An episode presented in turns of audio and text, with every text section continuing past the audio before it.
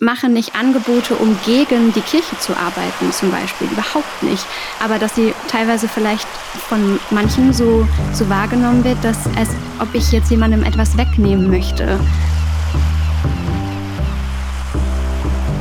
Ich würde mich zum Beispiel auch in dem Sinne niemals jetzt als Expertin dann so selber betiteln. Oder ich, ähm, ich würde noch nicht mal sagen, ich bin in dem Sinne eine Schreiblehrerin. Ich bin dann wirklich mehr, diesen Begriff gibt es vielleicht in dem Sinne noch nicht, aber Raumeröffnerin. Und damit herzlich willkommen beim Windtauch Podcast. Mein Name ist Tobias Sauer und heute bin ich zusammen mit der Hanna Beuting. Hallo Hanna, wir starten direkt. Wer bist du? Was machst du? Ich bin Hanna. Ich bin, also wenn du mich jetzt nach dem beruflichen Sein fragst, dann bin ich, würde ich sagen, ich bin freie Autorin und Referentin für kreatives Schreiben. Das schreibe ich zumindest meistens in so kleine Kurzvita-Texte, weil das irgendwie vielleicht auch so das Griffigste ist oder worunter sich dann doch Menschen was vorstellen können. Aber wenn ich ein bisschen mehr Platz hätte zu erzählen, würde ich sagen, also gerade was ich beruflich mache, ähm, dann ist es vor allem, dass ich Räume eröffne, in denen Menschen äh, durch das Medium kreatives Schreiben ihren eigenen Fragen des Lebens, ihrer eigenen Sehnsucht, ihrer eigenen Suche ähm, auf die Spur kommen können. Und ja, da gebe ich ein bisschen Unterstützung, vielleicht vor allem Anregung, Inspiration ähm, und Begleitung.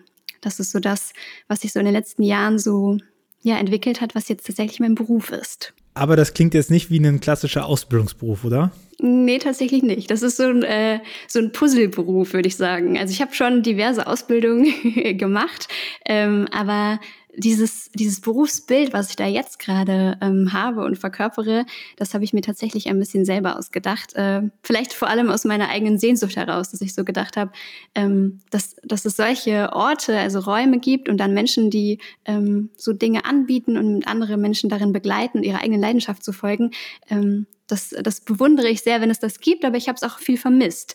Und ähm, daraus ist entstanden, dass ich das einfach ja, mir so selber zusammengebaut habe, aus dem, was ich selbst so gerne mag und mache, nämlich das Schreiben, ähm, ja, die Menschen einfach die Gelegenheit zu geben, das selber mal auszuprobieren und zu sehen, was das auch ja für eine Kraft in sich hat. Lass uns doch mal darauf gucken, wie das Puzzle angefangen hat. Also, du hast bist ganz normal in die Schule gegangen, hast mhm. wahrscheinlich viel geschrieben und dann hast du gesagt, jetzt werde ich Anleiterin, Raumgeberin für kreatives Schreiben. ja, ganz schnell war es nicht. Ähm, also tatsächlich würde ich sagen, das Schreiben hatte schon immer einen großen Stellenwert, einen großen Platz in meinem Leben, weil ich das schon sehr früh für mich entdeckt habe. Also gerade dieses kreative Schreiben ähm, hat für mich eigentlich schon begonnen, als ich selber dann die ersten Buchstaben und Worte zu Papier bringen konnte, dass das irgendwie so schnell was war, wo ich irgendwie Interesse dran hatte und dass ich so gerne Geschichten erzählt habe und die dann auch aufgeschrieben habe.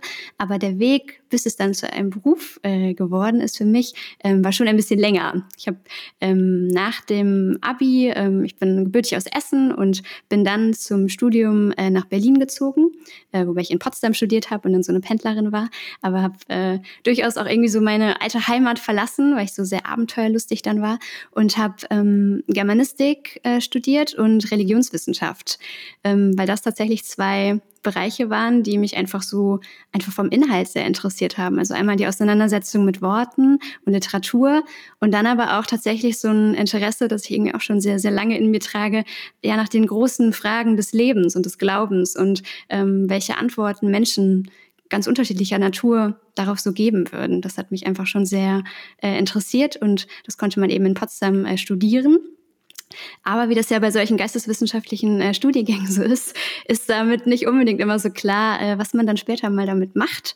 Ähm, und ich habe dann einfach ähm, gemerkt, dass ich einfach das Schreiben selber, dass das auch weiterhin irgendwie einen Platz in meinem Leben haben sollte und dass das ja auch durchaus eine praktische Tätigkeit ist. Und ich habe mich ähm, entschieden, äh, parallel zum Studium eine Journalistinnen-Ausbildung zu machen. Das äh, ging damals und geht auch heute noch ähm, in München äh, am IFP, also der katholischen Journalistenschule in München, ähm, weil da war das eben möglich. Also neben dem Studium, was ja durchaus irgendwie sehr theoretisch war, ähm, ja noch eine praktische Ausbildung zur Journalistin dann zu machen über drei Jahre. Und da habe ich einfach wahnsinnig viel gelernt und auch so erste Berührungspunkte dann gehabt, ähm, wie man das Schreiben und das Nachdenken über Themen ja einfach zu einem Beruf machen könnte. Und ganz lange Zeit dachte ich dann auch, dass das äh, dieses klassische Journalistinnen sein, dass das tatsächlich ein Weg sein könnte für mich, äh, auf dem ich irgendwie weitergehen will. Aber ich habe gemerkt, ich bin tatsächlich so eine Geschichtenerzählerin und äh, durchaus auch mit einer blühenden Fantasie irgendwie äh, gesegnet. Und das hat natürlich im Journalismus seine Grenzen so. Also da geht es natürlich auch vor allem um Fakten und man nennt es zwar dann auch Geschichten erzählen, aber ich finde, es ist schon nochmal ein anderer Zugang und eine andere Art.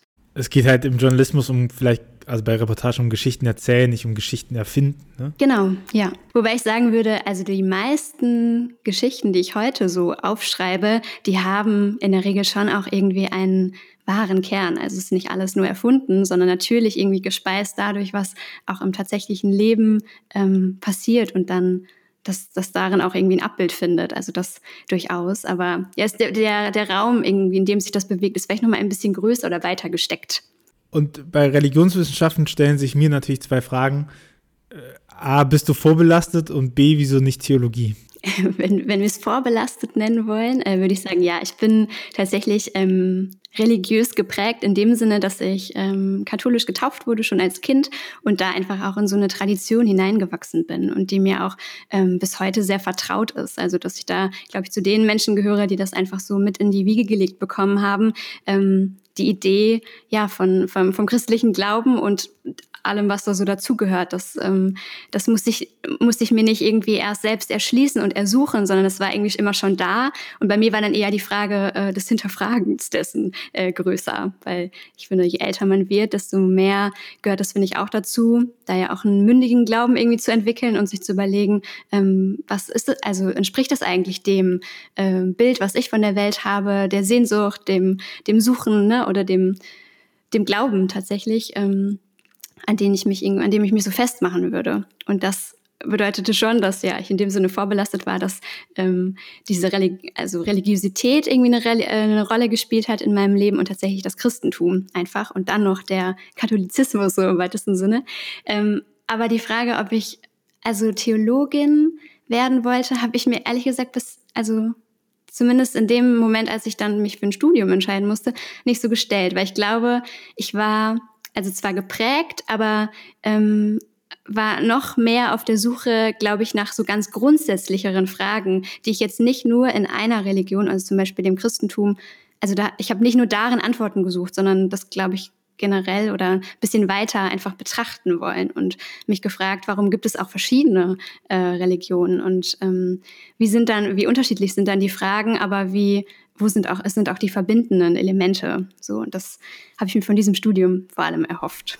Und was ist das Ergebnis deiner Hoffnung? Ja, das Ergebnis ist ja offen geblieben. Also ich würde sagen, ähm, also ich würde sagen, vor allem hat mich, glaube ich, das Studium ähm, noch neugieriger gemacht. Also dadurch, dass ich ähm, da einfach durch dieses Studium nochmal Einblicke bekommen habe in ähm, ja in verschiedene Religionen und aber auch eigentlich alles, was dazu damit so zusammenhängt, ähm, sind meine eigenen Fragen nicht unbedingt kleiner geworden.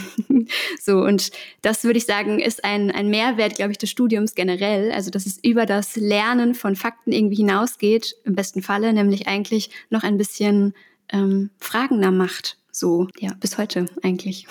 Und ich kann mir vorstellen, dass Neugier eigentlich eine ganz gute Eigenschaft für eine Geschichtenerzählerin ist, oder? ja, durchaus, ja. Und es ist ja tatsächlich, glaube ich, ist Neugier so ein Attribut, was man sowohl positiv als auch negativ äh, auslegen könnte. Also ich glaube, zu neugierige Menschen ähm, hat man vielleicht auch gar nicht so gerne in seinem Leben, aber so eine Grundneugier aufs Leben und auf Menschen auch, und ich meine es jetzt nicht in so einem voyeuristischen Sinne oder so, ähm, die braucht es, glaube ich, schon, weil es ja einfach sehr viel wacher durch die Welt gehen lässt und dann tatsächlich die Geschichten, was man ja auch so schön sagt, ähm, einen auch auf der, auf der Straße irgendwie, ähm, einem auf der Straße begegnen und man sie einfach einsammeln muss. Guck mal, wie unterschiedlich schon die Wörter klingen, wenn du neugierige Journalistin sagst oder wenn du neugierige Autorin sagst. Ja, ich bin eine Rita Kimkorn. ja. ja. Absichtsbekundungen und Neugier reichen ja wahrscheinlich nicht auf ich hatte am Anfang schon gesagt, es ist ja jetzt nicht kein klassischer Ausbildungsberuf, Autorin zu werden. Und mhm. ich glaube, es gibt auch viele Leute, die davon träumen, Autorin, Autor zu werden. Äh, was war so dein Step? Hast du während, der, während des Studiums schon angefangen oder hast du danach mhm. äh, Wildmanuskripte an alle Verlage geschickt? Nee, gar nicht. Also ich habe tatsächlich einfach, ähm, ja, während ich all diese Dinge, von denen ich eben erzählt habe, getan habe, einfach für mich ganz viel geschrieben, weil das schon immer auch ja ein Ventil eigentlich war, ähm, für mich einfach auch eine Klarheit irgendwie, zu einer Klarheit zu ähm, gelangen. Und dann, das war natürlich dann auch sehr autobiografisches Schreiben, also viel Tagebuch. Dann habe ich irgendwann mit einem Blog angefangen. Ähm, vielleicht, das hing auch ein bisschen damit zusammen, als ich dann nach Berlin gezogen bin, war ich erstmal auch ein bisschen äh, verlorenes Kind so. Also es war einfach, äh, ich war ja noch jung und irgendwie dann doch in so einer großen Stadt erstmal ein bisschen alleine und da hatte ich so vielleicht einmal mehr das Bedürfnis, ähm, ja irgendwo mich so zu verorten und ich kann das einfach ganz gut in Worten. So, also das liegt mir einfach so. Ähm, ja, mich darin wiederzufinden. Und äh, das habe ich einfach dann zum Beispiel auf einem Blog gemacht. Und darüber ähm, und das ist ein großes Geschenk bis heute, ist ein Verlag auf mich aufmerksam geworden. Also die einfach, ähm, ja, denke ich, das Internet durchforstet haben und da irgendwie auf mich gestoßen sind. Ähm, und ich hatte äh, angefangen tatsächlich mit einem Adventskalender-Blog, äh, nämlich ganz alleine irgendwie verloren in meinem ersten Winter in Berlin vor jetzt schon zehn Jahren.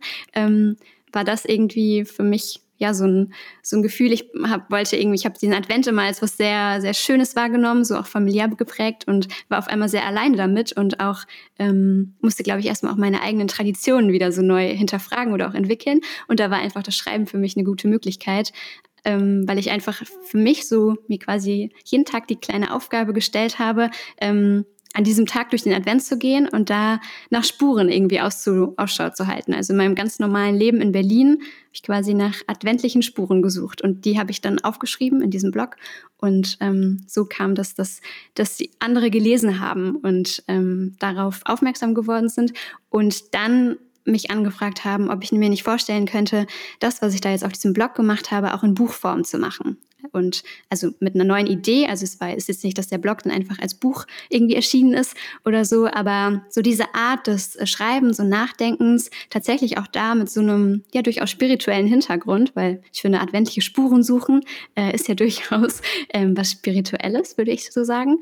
Ähm, das war so der, tatsächlich so der erste ähm, Anlass oder die erste Möglichkeit, ähm, Dinge dann auch zu veröffentlichen. Und daraus ist so im Laufe der Zeit immer mehr gewachsen. Weil ist, ich glaube, es ist bis heute so, dass, ähm, das erstaunt mich auch manchmal, aber dass dieses ähm, ein Buch veröffentlichen, das ähm, zieht schon nochmal auch eine andere Aufmerksamkeit auf sich.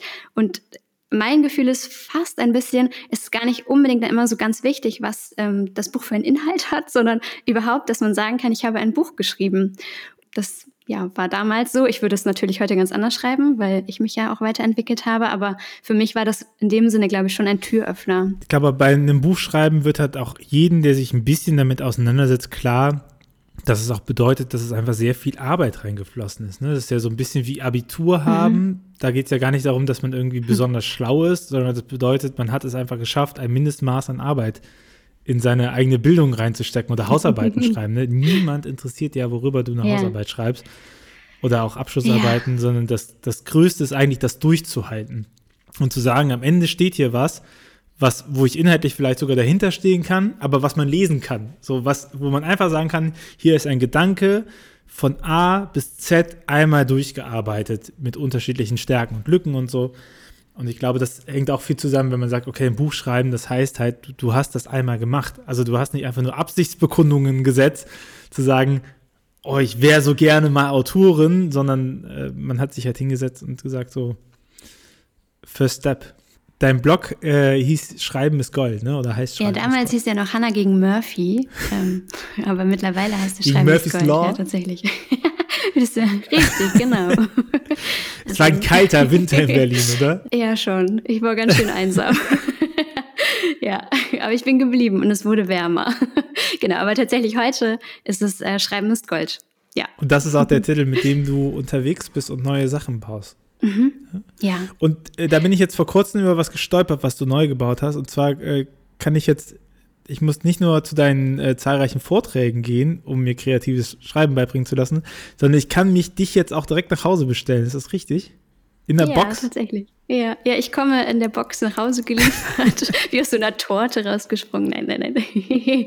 Aber tatsächlich ist das äh, die Idee. Ja, also wie so viele, ähm, ich weiß nicht, ob ich das eben so deutlich gesagt habe, also ich bin selbstständig und dementsprechend ähm, auch von dieser Pandemie ein bisschen äh, beeinflusst, gebeutelt teilweise, weil ich einfach äh, vor der Pandemie ganz viele ähm, ja so Schreibräume, Schreibwerkstätten eröffnet habe im Analogen und das durch den den Lockdown auch im letzten Jahr vor allem schon ähm, einfach von jetzt auf gleich erstmal nicht mehr so stattfinden konnte und ähm, das war gar nicht so einfach, also damit irgendwie klarzukommen und ähm, vor allem auch mit dem Gefühl, jetzt sehr, sehr schnell reagieren zu müssen und irgendwie andere Varianten zu finden. Ja, eine Variante, die ich da im Laufe des Jahres gefunden habe, die aber tatsächlich dieses Jahr erst erscheint, weil sie einfach ein bisschen Vorlauf brauchte und auch ein paar MitstreiterInnen, die das jetzt mit mir gemeinsam machen, ähm, ist äh, Dein Wortschatz, ähm, nämlich eine Schreibwerkstatt-Box äh, für zu Hause, die man sich äh, nach Hause bestellen kann. Der Plan ist, dass sie zweimal im Jahr erscheinen soll, jeweils mit einem anderen Thema und ähm, ja, die, die einfach sehr viele ähm, Anregungen, Inspirationen enthält, damit Menschen dieses kreative Schreiben ähm, tatsächlich einfach mal ausprobieren können, das vor allem. Ähm, aber es geht in dem Sinne nicht so sehr darum, das hat sich auch im Laufe der Zeit einfach für mich so ein bisschen herauskristallisiert, nicht einfach nur schöne Geschichten aufzuschreiben. Ähm, oder ich mach zum Beispiel jetzt keine Krimikurse oder so, wo du lernst, irgendwie möglichst viel Spannung in deinen Texten unterzubringen, sondern tatsächlich das kreative Schreiben zu nutzen, um auch so ähm, ja die Idee der eigenen Lebensgeschichte irgendwie ein Stück weit nachzukommen oder der irgendwie Raum einzuräumen ähm, und da einfach Worte zu, für zu finden, ähm, Dazu lädt diese Box sehr ein und sie enthält dazu noch ein paar Materialien, ähm, dass man das auch wirklich sehr handfest irgendwie gleich ausprobieren kann und ja, einfach den, das eigene Zuhause, in dem sich ja im Moment äh, und wahrscheinlich auch noch ein bisschen länger sehr, sehr viel abspielen wird, ähm, das ein Stück weit zu verwandeln und jetzt auch mal nicht nur aufs äh, Digitale geguckt, ähm, wobei ich da auch irgendwie große äh, Stärken drin sehe und äh, das ist, ich finde, es können auch sehr, sehr gute auch Schreibräume sein, aber das ist tatsächlich in dem Sinne ein bisschen analoger ähm, nämlich vor allem ja Inspiration to go, so zum Schreiben und zum Sein für dich allein so zu Hause. Ich wollte gerade sagen, ich kann mir das halt auch wahrscheinlich immer rausholen, wenn ich gerade dafür Zeit habe, muss ich ja. darauf warten, dass du gerade genau. nein, nein. in Berlin für mich Zeit hast und ja. den, den Raum ja. aufmachst und so. Mhm. Du sag mal, jetzt haben wir, also wir haben ja so ein bisschen leicht gestreift, ne? Du, du, du hast was über den Advent geschrieben, du warst Religionswissenschaft auch so ein bisschen, du hast in der katholischen Journalistenschule gemacht, du hast eine Sozialisation, du hast im Neunkirchner Verlag publiziert, der ja auch ein christlicher Verlag ist. Und jetzt auf der anderen Seite bist du Schreiblehrerin, kreatives Schreiben, äh, Inspirationen. Ich frage jetzt einfach mal so direkt, äh, Hanna, wo ist denn jetzt dieses ganze Kirchengedingse? Hm worum dieser Podcast geht bei dir. Ja, vielleicht muss man das auf den ersten Blick ein bisschen mehr suchen, aber ich würde schon sagen, dass Kirche ganz schön enthalten ist. aber in dem Sinne vielleicht anders als äh, möglicherweise auch bei anderen Gästen, die jetzt schon im Podcast äh, waren. Ähm, ich bin hauptberuflich nicht bei der Kirche angestellt, zum Beispiel. Aber dennoch bin ich sehr ähm, befasst mit ich würde sagen, sehr ähnlichen Themen, die auch in Kirche eine Rolle spielen oder wo, ähm, wo ich auch sagen würde, das ist auch irgendwie ein Auftrag, den Kirche irgendwie auch hat. Ähm, aber vielleicht nochmal von einer anderen Warte aus. Also, dass ich einfach aus einer eigenen Selbstständigkeit ähm, heraus äh, durchaus so Räume ähm, eröffne und auch äh, vielfach auch Kooperationen habe, die sich auch in äh, irgendwie in kirchlichen Räumen wiederfinden oder die, wo einfach ähm, da auch ja ein, ähm, eine Zusammenarbeit besteht, aber ich glaube, ich mache das nochmal ja von einem anderen Standpunkt aus. Ich bin in dem Sinne ein kleines bisschen unabhängiger, ähm, auch nochmal anders selbstverantwortlich. Aber ich würde sagen, ähm, Fragen, die eine Rolle spielen, in, auch in kirchlichen Räumen, spielen auch tatsächlich in meinen Seminaren eine Rolle. Und ich glaube, das hängt natürlich vor allem auch ähm, mit meiner eigenen Persönlichkeit zusammen, dass ich mir äh, diese Fragen stelle. Ähm, ich würde sie jetzt erstmal grober als Lebensfragen irgendwie beschreiben, aber aus der eigenen, äh, meiner eigenen Biografie ähm, spielen dann natürlich auch Fragen nach dem eigenen Glauben und bei mir eben auch eine christliche Prägung und Färbung eine Rolle. Und ähm, ich glaube, das ist tatsächlich vielleicht was Verbindendes, ähm, wovon sich auch Menschen ähm, ja durchaus angesprochen fühlen. So ist zumindest im Moment mein Erleben. Und ich finde es so spannend, ähm, weil ich würde sagen, also so sehr unterscheidet es sich nicht unbedingt, aber was ich so erlebe, ähm, welche Menschen zu diesen Seminaren, die ich so mache, kommen, ähm, die, die sind nochmal, glaube ich, teilweise ein bisschen breiter aufgestellt, weil zum Beispiel eine konfessionelle Gebundenheit ähm, in dem Sinne keine Rolle spielt. Also auch wenn ich ja auch eben erzählt habe und ähm, es ist ja auch einfach so, dass ich selber äh, katholisch äh, getauft und geprägt und aufgewachsen bin, ähm, würde ich sagen, spielt in den ähm, meinen Schreibräumen und so das eine untergeordnete Rolle. Da ist vielleicht ähm, stärker dann, dass ich grundsätzlich eine, eine christliche Haltung irgendwie vertrete oder auch ein christliches Menschenbild irgendwie habe, mm, aber einfach, glaube ich, offen bin für ähm, ja da die, die großen Fragen so des Lebens. Und sich da das Gefühl habe, da können sehr viele Menschen andocken, die möglicherweise sich in den ähm, bekannten ähm, kirchlichen Räumen nicht unbedingt mehr so ähm, gesehen fühlen oder selber sehen. So, das irgendwie selber finde ich selber ganz spannend zu beobachten. Aber was ich spannend finde zu beobachten ist, dass du bestimmt jetzt eine Viertelstunde darauf äh, bedacht sein musstest, zu also dich dafür zu entschuldigen, dass du Kirche mitgestaltest, ohne hauptamtlich ne? zu sein. Ne? Also ja, es, ja. ich bin ja auf einer ähnlichen Stelle. Ich bin ja, ich mhm. gestalte ja, würde ich sagen, auch äh, Kirche und Glaubenskommunikation mit, ohne ähm, hauptamtlich zu sein. Aber was das ja auch für eine Aussage ist, dass man das Gefühl hat, man müsste sich dafür rechtfertigen, dass man außen steht. Aber mhm. weil ja eigentlich, das hast du ja auch gesagt, ist ja der, der interessante Part zu sagen, wir arbeiten an denselben Themen. Ja. Und ich kann dir, also jetzt aus deiner Perspektive, ich kann mit der Art und Weise, wie ich Leute befähige, Inneres nach außen zu kehren und, mhm. und eine Sprache zu finden, ähm, mit diesen Fragen, wer bin ich, was mache ich hier und sowas, leiste ich eben auch einen großen einen großen Beitrag zu, zu, einer Selbstreflexion, die eben auch ja auch immer, also als Theologe gesprochen ist, ist die Frage nach mir selbst ja auch immer meine Frage ein Stück weit zur Beziehung zur Umwelt mhm, und auch zu ja. dem, was über die Umwelt hinausgeht. Und das ist ja das, was wir klassisch unter Gott zählen. So, also mhm. kannst du immer nennen, ne? aber dass man sich immer so mhm. außen fühlt. So, du hast keinen Auftrag von ja, der Kirche. Das stimmt, das stimmt, ja. You don't working on the Reich Gottes mit. ja, Schade. Also, dass es so ist. Und ja, ich glaube, du hast es ja auf den Punkt gebracht. Das ist tatsächlich auch immer mal wieder eine Frage, ähm, um die ich sehr ringe. Also, weil ähm, es ist schon so, dass ich irgendwie an, selber andocke mit meinen Angeboten ähm, an christliche Institu Institutionen. Aber es ist schon, glaube ich, vielfach ähm, ich weiß auch gar nicht, woher das unbedingt immer kommt, aber schon das Gefühl, ich bin auch äh, ja von außen. Ich komme so als Referentin so da rein, die dann ge dazu gebucht ähm, wird. Teilweise muss ich mich aber auch in dem Sinne erstmal äh, behaupten, je nachdem, wer mit wem ich da so äh, zu tun habe. Also vor allem auch so von äh, VeranstalterInnenseite, jetzt gar nicht so sehr bei den Teilnehmenden. ähm, und ich erlebe es vor allem schon auch ähm, immer mal wieder, dass da, ich glaube, die Frage nach einem Bedeutungsverlust von Kirche einfach äh, eine Rolle spielt. Und ich könnte mir vorstellen, dass ich manchmal da auch ein Stück weit vielleicht so Sachen dann nochmal triggere oder so, ähm, weil ich mir diese Frage einfach gar nicht stelle. Also ich mache nicht Angebote, um gegen die Kirche zu arbeiten, zum Beispiel. Überhaupt nicht. Aber dass sie teilweise vielleicht von manchen so, so wahrgenommen wird, dass als ob ich jetzt jemandem etwas wegnehmen möchte. Und das also das ist tatsächlich überhaupt nicht mein Anliegen. Aber ich habe den Eindruck, und da spielt natürlich, denke ich, auch viel, ja, aus was so in der Vergangenheit so passiert ist und irgendwie auch Machtstrukturen und wie das Ganze, auch diese Institution irgendwie aufgebaut ist. Jetzt bin ich auch noch eine junge Frau und so. Äh, ähm, und ja, nehme da auf einmal einen Raum ein, äh, wo ich gar nicht sicher bin, ob der mir immer so gerne so zugestanden wird.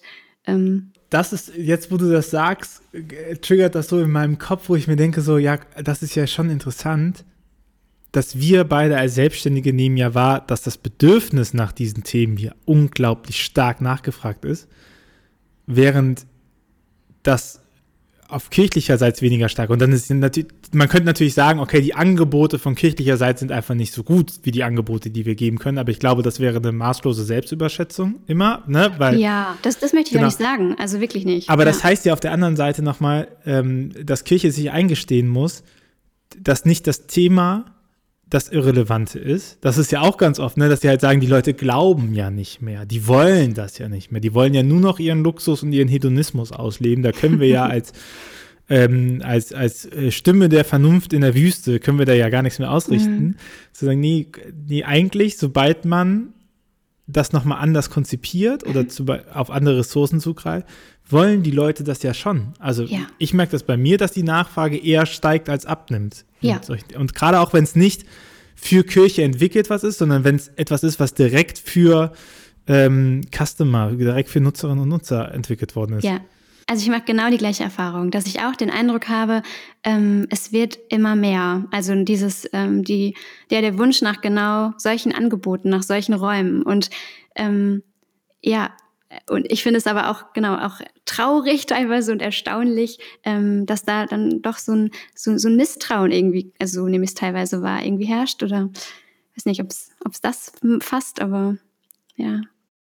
Aber eigentlich müsste ja nur dieser Spagat aufgelöst werden, dass jemand, der nicht bei Kirche angestellt ist, nichts für Kirche beitragen mhm. kann, oder? Theoretisch, ja, wäre das so. Und ich glaube, mir ist jetzt an der Stelle auch nochmal wichtig zu sagen, ähm, ich will das auch nicht zu sehr pauschalisieren. Also es gibt ja durchaus ganz, ganz offene Menschen, ähm, die äh, ja auch hauptamtlich irgendwie in Kirche, ähm, auch egal eigentlich welcher Konfession, ähm, angestellt sind und genau selber auch Interesse an solchen Angeboten haben und, ne, und so ja dann auch eine Zusammenarbeit entsteht. Also ich möchte das jetzt auch nicht zu pauschal sagen, aber ich, tatsächlich wahrscheinlich in dem, was du auch eben so bemerkt hast. So, ich ringe etwas darum, ähm, ja, um mich da so eindeutig zu positionieren, weil ich auch das Gefühl habe, es soll von meiner Seite aus nicht als ein Ich arbeite gegen euch empfunden werden, sondern eher als ähm, ich habe da was, eine eigene Sehnsucht erkannt und ich sehe, es, diese Sehnsucht betrifft auch sehr viele andere Menschen und ich mache jetzt einfach was, äh, weil ich nicht mehr warten will, dass mir das zum Beispiel erlaubt wird. Also das ist, glaube ich, auch eine Frage, die ich mir immer wieder stelle. was ich halt ähm, sehe schon seit längerem und was ich auch irgendwie, mh, hm, was ich auch nicht, also zum einen eine erfreuliche, aber auch eine schwierige Situ äh, Situation, eine Szene finde, ist, dass viele Leute eine Unzufriedenheit haben, wie Spiritualität in Kirche ausgelebt werden kann. Ne, dass die, dass sie ja spüren, so, ich bin hier irgendwie nicht mehr willkommen mit meinem Glauben. Oder ich bin, oder die Form, die er mir anbietet, das ist nicht die Art und Weise, wie wir das machen. Und da, ähm, ich verweise da nochmal ganz gerne auf die Kirchen, Besucherzahlen, so Gottesdienstbesucherzahlen, ne, die selbst von den Leuten, die noch sagen dem Staat gegenüber, wir gehören mit zur Kirche, also die beziehungsweise noch nicht gesagt haben, wir gehören nicht mehr mit dazu, selbst von diesen Leuten, wo man sagen kann, eigentlich sind, haben die ja noch eine, eine Kontaktfläche. So. Von diesen Leuten sind es ja nur vier bis neun Prozent, die an dem einen angebotenen Ritus, an dem klassischen Ritus wahrnehmen. Also das ist ja eine enorme Spanne an Leute, die wir schon mal nicht erreichen. Und dass aus diesem Kosmos ganz viele Projekte entstanden sind, weil Leute unzufrieden gesagt haben und sagen, ich mache das jetzt aber mal anders. Und ich stelle mir auch immer die Frage, bestimmt sind das auch Gründer, GründerInnen-Persönlichkeiten, die das brauchen, was zu machen. Aber es ist ja ein Unterschied, ob ich ein Angebot gestalte oder an einem Angebot wahrnehme. Und wenn ich halt sagen will, ich möchte, ich finde mit meiner Spiritualität keinen Platz, dann für mich gesprochen ändere ich daran ja nichts, wenn ich was anbiete. Mhm. Ja. Also, weil, ne, weil, weil das ja nicht, dann biete ich ja. für die anderen an, dann ermögliche ich diesen mhm. Raum, dass sie es können, aber ich persönlich bin dann ja weiterhin in einer Leitungsfunktion und ich habe dann nicht diese Freiheit, mich zurückzulehnen. Also ja. mich freut es natürlich auch, das zu sein, ja. aber das ist schon noch was anderes, als wenn du jetzt sagst, als, als du sagst, ach geil, hier mhm. gibt es kreatives Schreiben, dann mache ja. ich einfach mal mit als, als Schülerin. Das wieder. stimmt, das stimmt. So. Also ist, äh, das, das empfinde ich auch ähm, immer mal wieder als äh, Gratwanderung. Genau das. Also ähm, in dem Sinne wünschte ich mir auch manchmal, ich dürfte einfach mehr Konsumentin sein. Ne? Und wäre nicht diejenige, die solche Angebote dann für andere eröffnet, aber nehme nie selber an solchen Angeboten wahr, äh, teil. Ähm, aber ich habe schon auch durchaus die Erfahrung gemacht, äh, was man ja auch gerne dann so sagt, so ähm, es ist auch ein gegenseitiges Geben und Nehmen. Also natürlich ähm, ist es meine Arbeit und es ist auch viel Arbeit. So oder es ist einfach mein Anspruch da auch einfach ähm, dann ein gutes Angebot zu schaffen und sehr die Menschen, die daran teilhaben, ähm, im Blick zu haben. Das nimmt natürlich auch Energie irgendwie von mir in Anspruch, die ich dann für andere Dinge nicht mehr habe. Das ist irgendwie, das ist einfach so. Aber umgekehrt würde ich auch sagen, ähm, dass es meinem Leben und tatsächlich, dann würde ich auch sagen, auch meiner eigenen Suche und nach meinen, also eigenen Glaubensfragen, dass ähm, ich ja durchaus irgendwie durch diesen Kontakt mit den Menschen, die daran teilnehmen, auch immer ähm, was von mir selbst auch irgendwie wieder erfahre oder lerne, weil das ja auch ich durch das, das auch so konzipiere, dass es ein gegenseitiger Resonanzraum ist. Also ich eröffne den vielleicht zuallererst, aber dann durch allein dadurch, dass ich ja dann doch auch Teil dessen bin, ähm, ziehe ich dann auch Dinge heraus, ähm, die auch mir wieder ja sehr dienen oder wo ich dann auch denken würde, dass das tat jetzt auch meiner Seele irgendwie gut. Ich glaube ja immer, dass man in der Glaubens, also nicht nur in der Glaubenskommunikation, sondern allgemein, wenn ich, ich, ich brauche, ich, ich glaube, man braucht immer diese Haltung im Gespräch, dass man sagt, der andere hat recht. Also das, was die andere Person mir sagt, kann mir auch was sagen, weil wenn man sich immer als Experte, als Expertin hinsetzt, also die Situation gibt es auch, aber dann kann mir auch keiner was sagen. Wenn ich weiß, ich bin hier gerade der Experte oder ich bin der Rolle des Experten drin, dann bin ich weniger gewillt, darauf zu hören, was die andere Person mir sagt, und weil es ja dann eher darum geht, meinen Standpunkt hier zu setzen, weil ich dafür angefragt worden bin. Also. Und ich glaube, in solchen äh, Prozessen geht es ja ganz stark darum, davon auszugehen, dass die andere Person, jetzt auf Glaubenskommunikation bezogen, dass die andere Person mehr über mhm. Gott weiß als ich. Mhm. Und so, und ich finde, wenn man mit dieser Haltung da reingeht, dann funktioniert es überhaupt erst. Also dann wird es für mich auch nicht langweilig an der Stelle, weil ich raushören möchte, ja, was, was weiß sie denn mehr Absolut, ich? ja. So. Ich würde mich zum Beispiel auch in dem Sinne niemals jetzt als Expertin dann so selber betiteln. Oder ich, ähm, ich würde noch nicht mal sagen, ich bin in dem Sinne eine Schreiblehrerin. Ich bin dann wirklich mehr, diesen Begriff gibt es vielleicht in dem Sinne noch nicht, aber Raumeröffnerin. Also dass Menschen ne, dem, dem da auf die Spur kommen und äh, das mache ich. Ich mache irgendwie die Tür auf so. ähm, aber was dann passiert, ähm, das gebe ich auch ehrlich gesagt, und das ist vielleicht dann schon auch der spirituelle Anteil, den ich dann selber auch sehr fühle, ich gebe das auch ein Stück weit in andere Hände. Also diesen Glauben habe ich selber dann auch. Und vielleicht spürt man dem, also den, diesen Ding auch ein bisschen ab. Ähm, ja, ich, ich stehe da nicht nur um meiner selbst willen, das merke ich schon. Wir haben auch einen großen Zuhöreranteil 40 plus, zumindest ja. nach den Analytics raus. Und die werden jetzt so sagen, oh ja, die Generation Y mit, oh, ich, bin, ich will das jetzt gar nicht sein. So, ja. ich, ich, bin jetzt eher mal Raumgeber und ich mhm. lasse die mal so inspirieren. Aber ich glaube, dass ein Vorteil unserer Generation das Zulassen von Kontrollverlust ist, dass dieses Sicherheitsbedürfnis ähm, nicht so stark gegeben ist, sondern dass, dass, dass vor dem Sicherheitsbedürfnis das Selbstverwirklichungsbedürfnis irgendwie steht. Mhm so dass, dass ich halt selber was machen will, was, was mir auch gut tut. Ja. Und dann befähige ich Leute darin, dass sie auch was machen können, was sie gut tut mhm. und es mir nicht darum geht, dass die Leute das machen, was ich für richtig ja. halte. Ich musste gerade an ähm, was denken. Also tatsächlich, wenn du dir jetzt auch eine andere Generation ansprichst, ähm, das freut mich auch immer sehr bei den Seminaren. Ähm, die, ist, die sind absolut generationsübergreifend besucht. Also dann treffen sich in einer Woche zum Beispiel, oder also manche sind es ja auch nur ein paar Tage, ähm, trifft sich die 22-Jährige mit der 82-Jährigen. Und dazwischen ist irgendwie ist alles abgedeckt. So. Und ähm, das empfinde ich einfach, einfach auch als großen Reichtum, sich da gegenseitig stehen lassen zu können. Also dafür ist dieser Raum auch einfach gedacht. Ähm, und ja, voneinander lernen zu können. Und, und so verstehe ich mich dann aber auch. Und ähm, eins der schönsten ähm, ja, das war nur so ein ganz kleiner, kleines Fragment aus so einem, aus so einem Feedback. Am Ende mal war, glaube ich, dass jemand äh, sich dafür bedankt hat. Ähm, das hat sie ganz schön formuliert, aber dieses ähm, Danke für das, für das Ich-Sein. Also das, das, das dass man mir in dem Sinne, also jetzt als Referentin, die ich ja schon auch da bin und in der Rolle, dass man mir scheinbar angemerkt hat, ich war da sehr, wie ich bin. Also und ich habe mich da, musste mich da nicht irgendwie überhöhen oder so, da als Expertin irgendwie herausstellen, sondern ähm, ja, war da einfach so und dass das auch andere und dann auch anscheinend generationsübergreifend inspirieren kann, genau so dann sich auch dazu bewegen, dass man da keine Rolle spielen muss.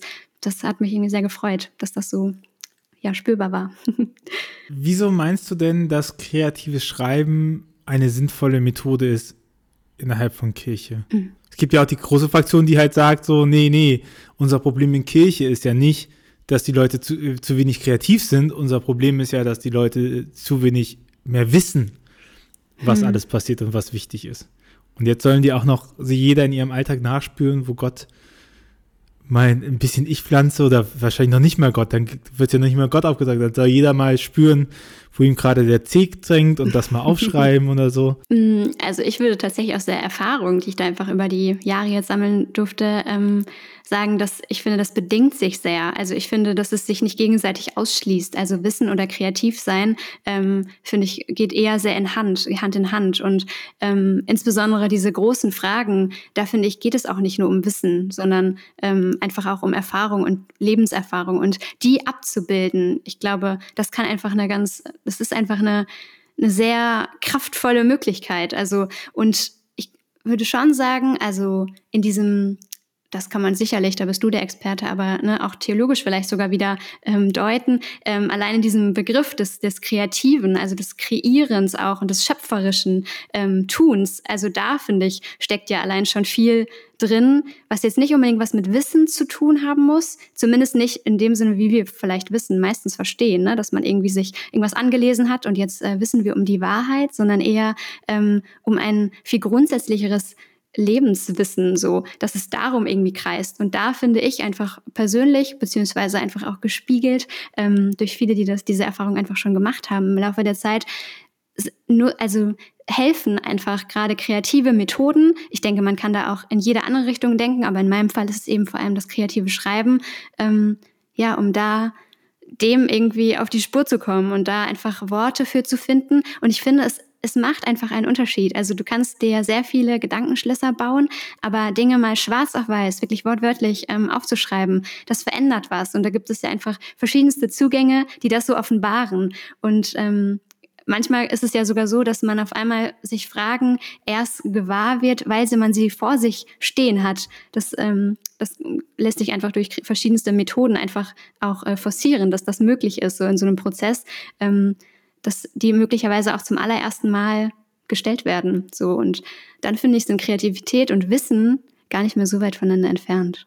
Man sagt ja auch, dass der Expertenstatus daraus kommt, dass sich jemand halt sehr lange mit etwas beschäftigt. Mhm. Ne? Also hm. gar nicht daraus, dass er, ich meine, Anlesen und sowas ist ja auch damit beschäftigen und du hast ja auch gesagt, ich würde mich nicht so als Leiterin und so verstehen. Nicht ähm, als in Lehrerin in dem Sinne, also Schreiblehrerin, dass ich sage, so schreibt man richtig und so schreibt man falsch. Also das ist, glaube ich, das. Aber dieser Habitus zu sagen, dass, dass wir beide ja jeweils in unseren Expertisen die Möglichkeit haben, uns 24-7 damit zu beschäftigen. So, also du darfst, du kannst, wenn du googelst oder auf Pinterest hängst und dir überlegst, ach, das ist ja eine lustige Methode, so könnte ich die für Schreiben benutzen, dann ist das ja deine Arbeitszeit, ne? Und, und man fühlt sich, oder ich fühle mich auch manchmal so ertappt und denke so, hm, ob das jetzt, ob das jetzt noch im Wissen, ich habe jetzt ja keinen, ich habe ja nicht im Lexikon nachgeschlagen dafür, sondern ich glaube, das ist einfach eine gute Methode. Aber das ist, glaube ich, der entscheidende Moment, diese Beschäftigung damit. Also, dass, dass man, Experte wird man dadurch, dass man sich mit etwas beschäftigt. Und ich meine, man wird auch Beziehungsexperte dadurch, dass man eine Beziehung ernst nimmt. Ne? Und man wird auch in der Beziehung gut, indem man eine Beziehung ernst nimmt. Und ich ähm, ich glaube, das vergessen viele in diesem Prozess, die dann sagen, aber noch mehr lernen und noch mehr lernen und noch mehr lernen. Ja, aber was kommt dann? Und, und ich habe es ja in der allerersten im Trailer, habe ich es ja gesagt im Gespräch mit Luisa, dass ich immer vom Romanproblem spreche. Dass ich glaube, dass ganz viel Innovation halt daran scheitert, dass viele Leute sich halt hinstellen und sagen, ja, ich könnte einen Roman schreiben, ich könnte das, oh, ich habe Ideen, oh, en masse, en masse, aber die Gesellschaft. Und ich habe so wenig zu tun und so, oh, also so viel zu tun. Ich habe so viel zu tun und die Gesellschaft, sie zwingt mich ja dazu, dass ich keine Zeit haben kann, um diese geniale Romanidee umzusetzen. Und dann gibt man dem mal ausreichend Geld und ein weißes Blatt Papier und legt sie in den Raum und sie stellen fest, oh, das lag ja gar nicht mhm. an der Gesellschaft und so, yeah. sondern ich habe einfach gar keine Ideen, wie ich meine Gedanken manifestieren kann, wie ich sowas konzipiere, wie ich den ersten Satz schreibe. Und das ist ja super wichtig in Innovationsprozessen, ähm, Sachen auf die Spur zu bringen. Also, weil groß reden kann ja jeder, gute Ideen haben, jeder hat gute Ideen. So, wenn du jemanden auf der Straße fragst, wie kann deine Lieblingsfirma besser werden, dann wird er dir tausend Sachen sagen, warum Nike gerade schlecht ist und warum Adidas besser ist und warum BMW gerade besonders gut toll ist, so, aber äh, die dann an die, an die Verantwortungsposition zu setzen und sagen so, okay, was sind jetzt die Steps? Dann sorg mal dafür, das irgendwie auf Papier zu bringen und das umzusetzen, ne? Und dann fällt denen ganz schnell immer auf, dass es äh, dass das das Schwierige in diesem ganzen ja, Kreativprozess. Ja. ja, und dazu, glaube ich, lade ich ein und befähige. Also in dem Sinne, ne, dass also Menschen dahinter kommen, also den auch oder den einfach den ersten Schritt mal machen und dass dieser innere Kritiker, der finde ich ja auch bei den meisten Menschen sehr sehr laut immer dazwischen funkt und so, dass der irgendwie mal äh, kleiner gemacht wird oder verschwindet tatsächlich und dann zu merken, ach ich habe tatsächlich doch Ideen und dann ähm, ja lohnen sich auch diese ganzen Ausreden nicht mehr, denn das ist eigentlich schon äh, alles da. So man muss es vielleicht nur abschöpfen. So ja. ja. Deswegen heißt ja auch der äh, Podcast so der ist ja Windhauch, Windhauch nach Kohelet. Mhm. äh, es gibt nichts Neues unter Gottes Sonne, weil ich glaube, das ist für mich das sinnvollste Bild von Innovation, sich klarzumachen, dass das Neue nicht irgendwas ist, was so runterfällt und so, ach so, ja krass, nie gesehen, sondern das ist eben, es gibt ja den Begriff der Serendipität, also des glücklichen Zufalls im Deutschen. Das heißt, dieser Prozess, dass man sich ähm, lange mit etwas beschäftigt, um dann irgendwann den Durchbruch zu haben. Und von außen sieht es immer so aus, als ob dieser Durchbruch das Besondere ist. Ne? Auf einmal, auf einmal hat sie das Buch so durchgebrochen. Jetzt hat sie was gefunden und das funktioniert. Aber in Wirklichkeit ist das viel faszinierender, dieser lange Prozess, weil man nichts kommt auf einmal plötzlich so, sondern wenn ich, wenn ich Illustrator werden will, dann muss ich heute anfangen zu zeichnen. Und wenn ich äh, Marathon laufen will, dann muss ich heute anfangen zu laufen. Und das ist dann keine Aussage darüber, wie lange ich laufen muss, um den Marathon zu laufen. Aber es ist ganz klar, wenn ich heute nicht damit anfange, dann werde ich das, werde ich länger dafür brauchen. So. Absolut, ja, ja. Also tatsächlich Kontext. ist das ein, äh, ein Grund auch, warum ähm, mein, also mein, oder was ich häufig dann benenne, auch auf den verschiedenen Medien und so, äh, sie schreiben es Gold, ähm, das genannt habe, weil es in dem Sinne, es ist eine Suche und ein Schürfen nach Gold durch das Schreiben.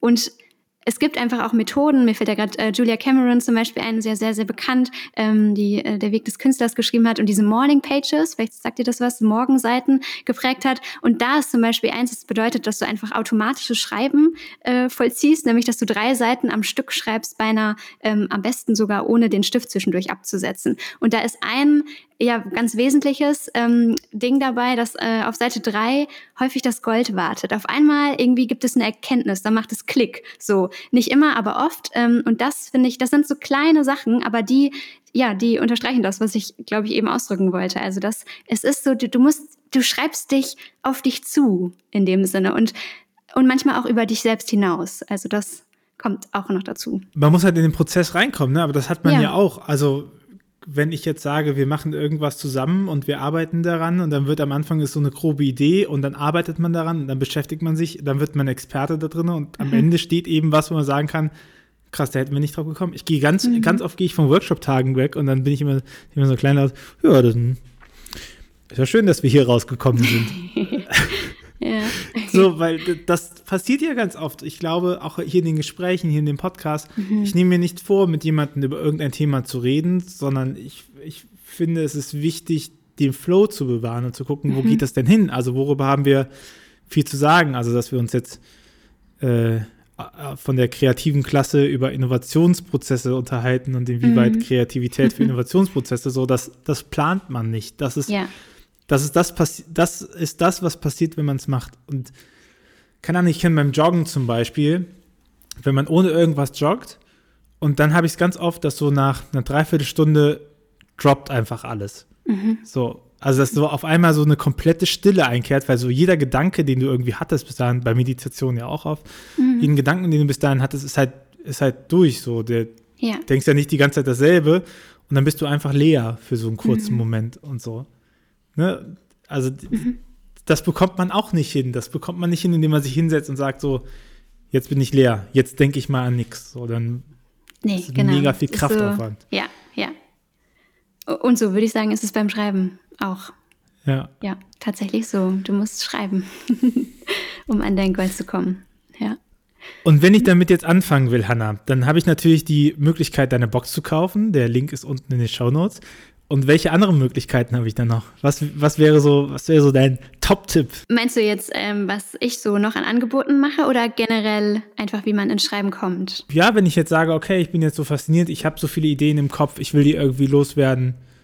Was wäre so dein? Also tatsächlich, ähm, wenn es jetzt unabhängig von mir zum Beispiel passieren soll, was äh, ja ganz äh, erlaubt wäre, ähm, ist ein Beispiel, was ich eben tatsächlich genannt habe. Das finde ich ist einfach eine wahnsinnig gute Methode. So einfach, nämlich diese Morning Pages zum Beispiel zu machen, was ja schon tatsächlich auch was Rituelles haben kann. Ne? Also sich einfach jeden Tag gezielt mal hinsetzen und nicht lange ähm, ja, zu überlegen, sondern einfach den Tag damit zu beginnen. Andere Leute gehen morgens joggen oder machen Yoga oder so ähm, und ich zum Beispiel schreibe äh, jeden Morgen drei Seiten. So, ich schreibe mich irgendwie wach und in den Tag, es klappt nicht jeden Tag, das äh, muss ich auch äh, gestehen, aber ähm, ich merke an den Tagen, an denen ich das nicht mache, fehlt es mir. So, und das also wenn es jetzt ähm, auch erstmal noch überhaupt nicht darum geht, und das finde ich eh erstmal eine ganz gute Einstellung, dass du jetzt irgendwie einen Text erschaffen möchtest, der auch ähm, ja dann druckreif quasi sofort ist oder zur Veröffentlichung gedacht. Das sind nämlich eben Morgenseiten, Morning Pages gerade nicht. Die dienen wirklich also, ja einem selbst dazu, überhaupt ähm, sich in Schwung zu schreiben zum Beispiel. Und dann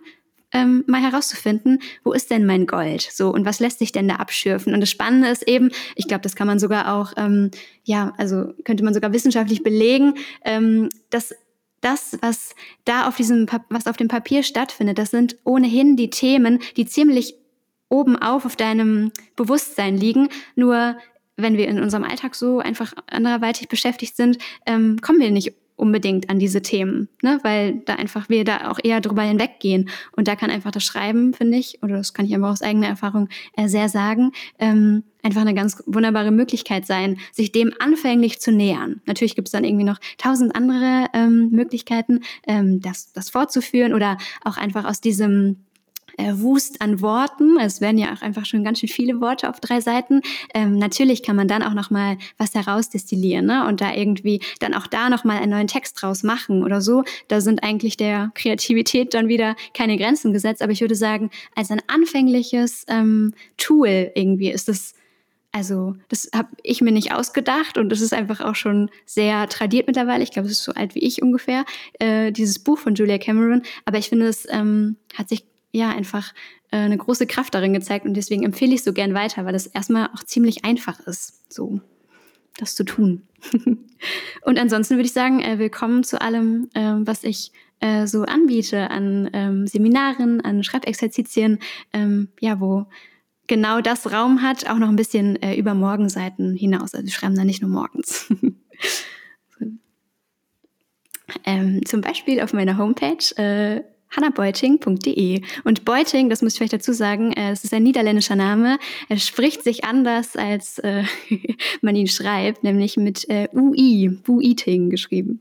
Ja, und sonst auf den Social-Media-Kanälen äh, Schreiben ist Gold. Ich glaube, was ja voll unterschätzt wird, ist, dass man emotional denkt und Schreiben und Sprache ja schon was Reflektiertes ist.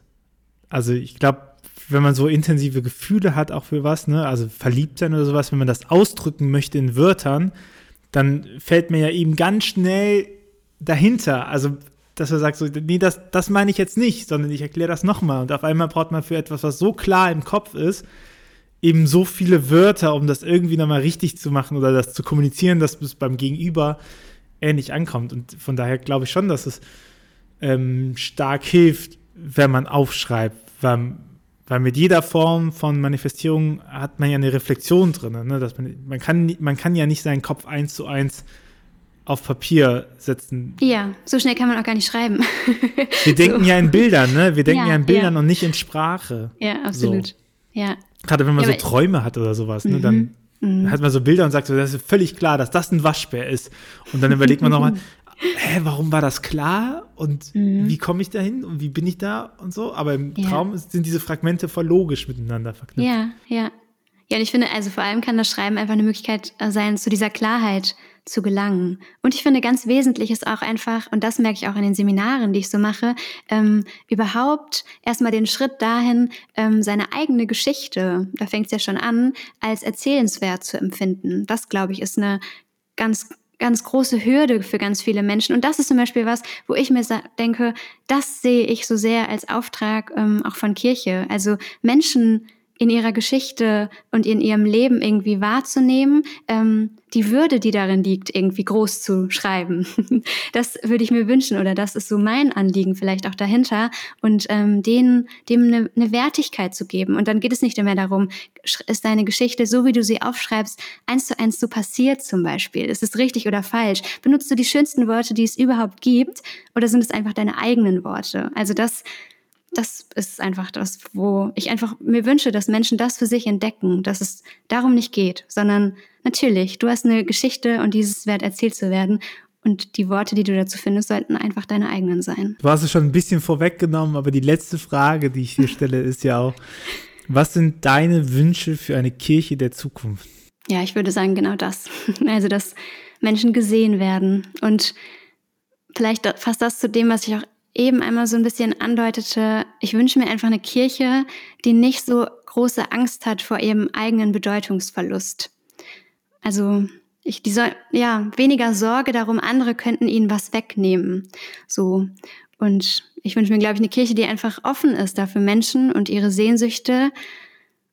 Ja, ich glaube, die können dann, da, so kann Kirche dann gewinnen. Wahrscheinlich auch wieder an Bedeutung, so, aber diesen Schritt braucht es vielleicht manchmal noch stärker in diese Richtung. Das wünsche ich mir. Hanna, vielen Dank für deine Zeit und deinen Einblick über deine Arbeit und den Vorteil von kreativem Schreiben für Innovationsprozesse. ja, Dankeschön. sehr gerne. Ich danke dir für deine Fragen und auch deine Zeit und ja, gespannt, wo wir so gelandet sind. Vielen Dank. Ciao. Ciao. Dieser Podcast ist eine Gemeinschaftsproduktion von Ruach Jetzt und der Evangelischen Arbeitsstelle für missionarische Kirchenentwicklung und diakonischen Profilbildung MIDI. Produziert von Ruach Jetzt. Mehr Informationen findest du auf windhauch.ruach.jetzt.